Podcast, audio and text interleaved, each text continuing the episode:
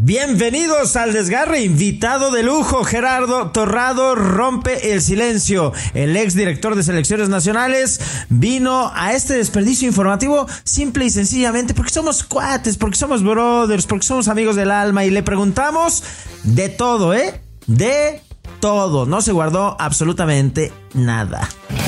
Esa pregunta una babosada. Tranquilo, tranquilo, Tuca. O sea, mira, le cuestionamos si le dolió salir de la selección a pocos meses de Qatar, si se exagera criticando a México, si Raúl Jiménez está para jugar porque el Borre sufrió muchísimo en su carrera la pubalgia, incluso se operó. ¿Es deporte nacional chingar a México previo a los mundiales? ¡Cállese, carajo! Ok, ok, ok, tranquilo, Tuca, ya, tranquilo. Mejor vamos a escuchar al borrego que nos dijo, pero de verdad, cosas que nunca se habían dicho, sobre todo de cuando estuvo allá adentro como directivo. Ustedes pueden decir lo que quieran, lo que quieran. Como dicen aquí, a mí me vale madre lo que ustedes puedan decir. Pero a la gente no, mi Pedrito, así que quédense todos ustedes desde Gary Livers a escuchar esta gran exclusiva, parte 1, con Gerardo Torrado, mi amigo, mi hermano, pásenle.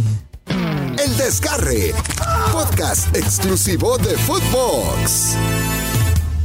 Sean ustedes bienvenidos al desgarre, esta coladera informativa, este desperdicio, lo que sobró, la rebaba informativa que hoy tiene realce, porque hoy nos vamos a enfundar en esta subrealidad, en el periodismo deportivo. Aquí no lo practicamos mucho porque en el desgarre no nos desgarramos las vestiduras, pero cuando hay que hablar de México hay que traer gente que vistió esa camiseta nacional con honor y es por eso que hoy tenemos, redobles por favor, al borrego torrado, Gerardo, mi amigo, mi hermano. Bueno, mi hermano no, porque este güey nunca me daba entrevistas. O sí, tal vez era el único güey al que le daba entrevistas. Siento que me quiere mucho el borre. Bienvenido a también de podcastero, güey, porque ya me contaron que tienes tu podcast para que también nos cuentes de qué va y de cómo has visto a la selección. Ahorita que está calientito, este episodio va a salir ahorita, güey, acabando el México-Suecia, que acabamos de perder 2 a 1, para que nos cuentes tus primeras sensaciones, Borre, bienvenido. ¿Qué onda, Felipe? ¿Cómo estás? Un gusto saludarte.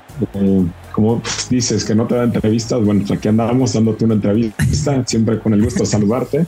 Sabes que se te quiere bien. Eh, y bueno, como bien dices, en esta incursión de podcastero, un poco aprovechando lo que es el mundial, ¿no? Subirnos un poco al, al mame, ¿no? Se pudiera decir del mundial y de poder compartir experiencias con gente que vivió muy de cerca el estar en un mundial, contar anécdotas y sobre todo poder informar un poco más detalle a la gente y que pueda enterarse de otras de otras cosas que pasan más cercano a la selección a través de un podcast muy amigable, nada, nada tan profundo, más bien es hacer sentir contentos a, los que nos invitan, a, los que nos acompañan y que nos puedan contar ¿no? anécdotas que, vivieron tanto cerca de, la selección como en, en donde les tocó vivir algún mundial. Está toda madre. Oye, México-Suecia, ¿qué sensaciones te dejó? A mí me quedaron buenas cositas en el primer tiempo, muchos cambios en el segundo, luz y sombra como ha venido siendo, pero eh, en estos jueguitos a veces no importa el marcador, sino los rendimientos individuales, ¿no? De bote pronto, antes de saludar al chato, ¿qué te pareció este último juego de preparación ya de cara a Qatar? Sí, bueno, sí, rescatar a algunos jugadores, ¿no? Como tú bien dices, este, hay algunos que tienen una, una actuación destacada. Son partidos complicados, ¿no? Estos partidos previos a un mundial en donde son importantes para el funcionamiento del equipo y poder terminar de ajustar algunos detalles, pero también sabes que estás a la vuelta de la esquina, estás a menos de, una semana y que alguien se pueda lastimar, ¿no? Entonces son complicados, no son tan fáciles. Y bueno, lo que espera es lo que se esperaba, ¿no? Lo que se espera constantemente este tipo de rivales que te esperen atrás, que juegan con una, con dos líneas de cuatro, que se juntan bien y que esperan cualquier error que puedas cometer para para, contra, para contraatacarte y hacerte daño, ¿no? Creo que así es como se da el primer gol. Es correcto. Chato Ibarrarán, bienvenido. Mira nada más, güey, qué invitado traemos hoy, ¿eh? El Borre Torrado. Ya, ya conocías a este charlatán, Borre, de Chato. Pero la chamarra que trae de nivel. De selección nacional. Esta no me dieron, ¿eh? Esta no me dieron. Es correcto. ya te tocó el diseño, güey. El nuevo. Perfecto, muy bien, Chato. Sí, es, no, no sé si llevar a los entrevistados hasta las lágrimas, pero que se sientan cómodos y que nos puedan compartir cosas que, les sean interesantes, ¿no? A todos los que, a todos los que se atrevan a escucharlos. Oye, güey, te voy a decir una cosa. Yo admiro mucho tu capacidad, Borre, esto te lo en serio, camaleónica. O sea, un día eras director de selecciones nacionales, güey. Otro día te quitas la chamarra y te veía yo con un título UEFA, ¿no? Que has trabajado, que por pandemia supongo se extendió. Es decir, te sigues preparando. Ahora te viene la alternativa de podcastear durante el mundial y te subes a eso. Eres un tipo en permanente cambio, ¿no? En permanente adaptación. Hay quien se queda estancado, ¿eh? Hay quien diría, puta, yo no voy a Qatar. Yo era el director de selecciones nacionales. El chato y yo también nos bajaron del pinche barco de última hora. No estaríamos aquí. Pero aquí nos abrazamos todos, mi hermano. No, no, no, no nos caemos. Pues, pues, mira, mira, Felipe, es, es la vida, ¿no? Y la vida, y los tiempos, como dicen, ¿no? Los tiempos de Dios son perfectos y por algo pasan las cosas, ¿no? Tampoco creo que, eh, bueno, no soy de, desgarrarme y de, y de tomar demasiado tiempo para volver a tomar acción, porque si no siento que estás perdiendo la oportunidad de vivir cosas que la vida o el destino te están presentando, ¿no? Entonces sí, sacar conclusiones, aprendizajes claramente de los cinco años que, que estuve ahí en, eh, de director de selecciones nacionales o director deportivo general.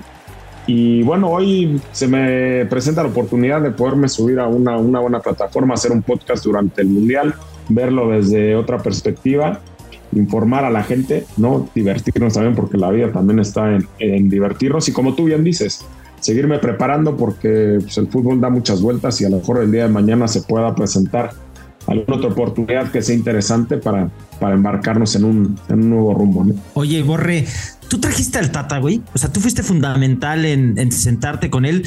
Yo cada vez que iba a selección o veía una foto o puertas abiertas, 15 pinchurrientos minutos que nos dan para entrar nada más, ta, ta, ta, tomar tres fotitos, siempre estabas tú al lado del Tata. Muchísima comunicación con él. ¿Por qué se le mata tanto a Martino? Es un tipo que dirigió a Argentina, que dirigió al Barcelona, que tiene experiencia internacional, que llevó a Paraguay al quinto partido, pero que de repente también el deporte profesional en México, después del fútbol, es chingar al técnico en turno, ¿no? O sea, eh, dinos tú, por favor, güey, tú eres el más cercano, estoy seguro que eres el más cercano, salvo sus auxiliares, Escopone, el más cercano a Martino, güey. Si nos pudieras hacer una radiografía de los pros, los contras, te los va a decir todo México, güey. ¿Tú nos puedes decir este, este, esto, esto, que la gente no sepa del Tata?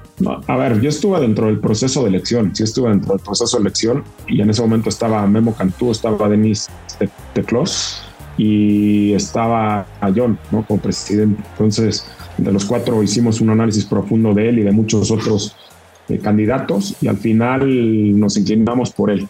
Buscábamos un entrenador que que pudiéramos eh, eh, ver que supiera y que le gustara atacar, ¿no? Porque la CONCACAF para llegar a, una, a un mundial y pasar por la eliminatoria tienes que atacar a tus rivales porque generalmente se te meten atrás y tienes que saber, saber abrir esa, esa lata, muchas veces que es complicado hacerlo. Eh, que estuviera actualizado, que tuviera cierto bagaje, cierta experiencia en selecciones y en equipos importantes. Y creo que, bueno, él juntaba todas estas todo junto, juntaba todos estos perfiles ¿no? que, que estamos buscando en él, que estuviera bien acompañado, parece que tiene un gran cuerpo técnico. ¿Y por qué lo matan? Pues no sé, eso me lo podrán decir ustedes, pero creo que pasa mucho, no nada más con él. Si echamos, si pasamos las hojas para atrás de, este libro que se llama Selección, Selección Nacional, pues creo que todos en el último proceso de, de para llegar al Mundial les pasa algo similar, ¿no? Juan Carlos Osorio también llegó muy desgastado por el tema de las rotaciones, este, luego, bueno, el tema de Javier también, eh, luego si nos vamos al del 2006, al del 2014, bueno, que fue todo medio turbulento y al final llega, llega Miguel, ¿no? Y a Miguel pues no le toca tanto, ¿no? Miguel llega muy fresco y hace una buena, un buen repechaje califica al Mundial, pero si nos damos cuenta, pues a lo mejor es uno de los ejercicios o de los deportes que, la prensa tiene ahí en el radar para poder tener tema de conversación de, lo que es la selección mexicana. A mí me parece que tuvo un gran primer eh, proceso, la mitad del proceso fue muy bueno, se nos atravesó la pandemia que fue muy, muy complicada el poder seguir teniendo actividad. De hecho, él es uno de los que levanta la mano y, pide que vayamos a jugar a Europa, ¿no? Con todo y este tema de complicado de hacer una logística, de hacer un protocolo para que no se contagien los jugadores y él eligiendo buenos partidos, jugamos contra Holanda, contra Argelia, que fueron buenos partidos, ¿no? Y luego, pues bueno, es complicado, ¿no? No, no dirigir un equipo en donde tienes poco tiempo con los, con los jugadores no es tan fácil. Y al final acaba teniendo un buen proceso eliminatorio, me parece, se califica sin apuros. Si bien es cierto, creo que hay más polémica de la que realmente o más alarmismo en torno a la selección de lo que realmente hay, porque nunca se salió de, los puestos de clasificación, siempre se estuvo dentro de los primeros tres, siempre dentro de los primeros dos, y al final cumple con, con su labor cabalmente, me parece. Y no tengo la menor duda que es un entrenador que tiene resiliencia, que está muy bien acompañado y estoy convencido, ¿eh? lo he dicho y lo vuelvo a decir, independientemente del resultado de hoy, que van a tener un, un gran mundial. Oye, eh, Gerardo, hay dos cosas que dicen, ¿no? Hay, la primera es que dicen que la, o sea, después de la silla del presidente, la más caliente y la que quema más es la del técnico nacional, ¿no? Pues, a ver, yo creo que sí, la selección es un, un tema álgido, muchas veces polémico, y, bueno, muchas veces se busca encontrar esa polémica para poder generar temas de conversación, ¿no? Claro, y la segunda, y la segunda que dicen es que bueno, al principio el técnico trabaja bien, lo dejan trabajar como es, pero ya en la segunda etapa, ya cuando todos estamos felices, que México ilusiona, que madres, que le imponen jugadores, que le dicen quién tiene que jugar, que por el marketing, que por esto, que por el otro, y eso es en lo que hoy está la selección, ¿no? Según, según la no yo, porque yo sé que trabajan. Pues sí, a ver, es, o sea, es complicado, ¿no? Decir todo eso. Bueno, a mí me tocó estar adentro de mí nunca, en ningún momento me tocó una llamada de alguien o de, algún dueño del presidente que me dijera quién tenía que jugar, ¿no? Eh, mi relación con Tata era estar ahí presente con él y, preguntarle por quién pensaba que, que, tenía que jugar, alguna sugerencia, pero al final el que siempre decía quién iba a jugar era él. Y él siempre decidió quién era el once titular para, para enfrentar a los, a los rivales en turno. Antes de continuar, quiero recordarles, amigos de Footbox, que si quieren demostrar qué tan buenos estrategas son en esta fiesta mundialista, lo pueden hacer en Draftea. Descarguen la aplicación, es muy sencillo, en draftea.com y usen el código Footbox y van a recibir 30% adicional en su primera recarga. Recuerden que es el Daily Fantasy oficial de la Selección Nacional de México en el Mundial. Tú eres un güey responsable. ¿Quién, el chato o quién? Me refiero a Torrado, no tú, chato. Tú, no, no, no mames. Apenas llegó y no tenía ni internet, ¿no? O sea, no. Tú eres un güey responsable, Borre. A mí, me, a mí me dio pena, güey, cuando te cortaron el proceso porque entendí que buscaron, pues, un conejillo de indias, ¿no? un, una víctima. Eh, eh, o sea, yo estoy cierto que si hubo un apoyo en selecciones nacionales femeniles con giras, con, con establecer condiciones similares a las varoniles, fue en esta administración, güey. Nunca la había visto yo. Pero traca, ¿no? El tema de los olímpicos, ok, tienes más injerencia. Yo no sé si me lo vas a decir tú, güey. No pretendo sacar aquí la nota, aquí no se trata de eso, pero sí te digo que a nivel personal yo dije, qué poca madre. O sea, neta, fue, o sea, como si con eso se cambiaran las condiciones del fútbol mexicano. Fue como resolverlo más cercano, me quedó la sensación, en lugar de, tratar de, conjuntar o de reagruparse además a pocos meses de Qatar, el, Tata lo dijo, güey. O sea, no comparto que se haya ido torrado. O sea, básicamente dijo, es una pendejada, ¿no? O sea, la realidad. Sí, a ver, yo creo que lo describiste muy bien cuál fue el tema de la femenil, ¿no? Se, se hizo una reestructura, ¿no? Poniendo a, entrenadoras capaces, ¿no? Se les, se les dio la oportunidad de, demostrarlo.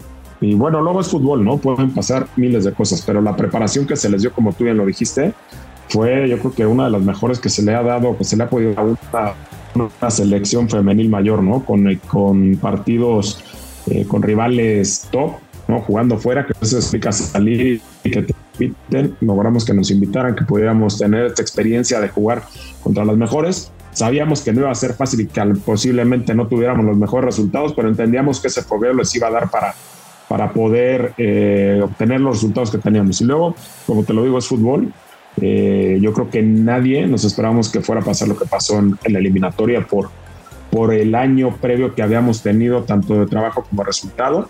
No, y a lo mejor nos faltó ahí un cierto acompañamiento de, a lo mejor posiblemente del área de psicología para saber y controlar esas emociones en donde fuimos locales y a lo mejor esa localidad tuvo un peso adicional del que, que emocionalmente les afectó a las jugadoras y que pudiera tener un parálisis en ellas. Y luego, pues sí, a ver, el sub-20 es una, es una decisión 100% mía y de mi equipo de trabajo el traer a Luis Pérez. ¿no? Y me cuestionaban mucho que por qué lo había traído y hasta dijeron que era, Era este, tu mi cuate. mejor amigo. Pues sí, chato, ya ves, tú fuiste uno de los que lo dijo. no, porque yo les Entonces dije- hubiera no, traído yo, yo soy yo- tu mejor amigo. Es lo que te iba a Me decir. hubiera llevado a mí. Y, y al final, y al final, a ver, jugamos juntos, un amigo, pero no, a ver, tampoco voy a llevar, entonces hubiera llevado a mi compadre, que es a toda madre, con el que estoy haciendo el podcast y que conoce mucho fútbol. Pero no, yo sabía que se había preparado bien, que, que había estado este, en, en España haciendo el título de, de la UEFA, estando en Toledo entrenando y que estaba en, en algún momento listo para tener una oportunidad y poder empezar a crecer y demostrar lo buen entrenador que es.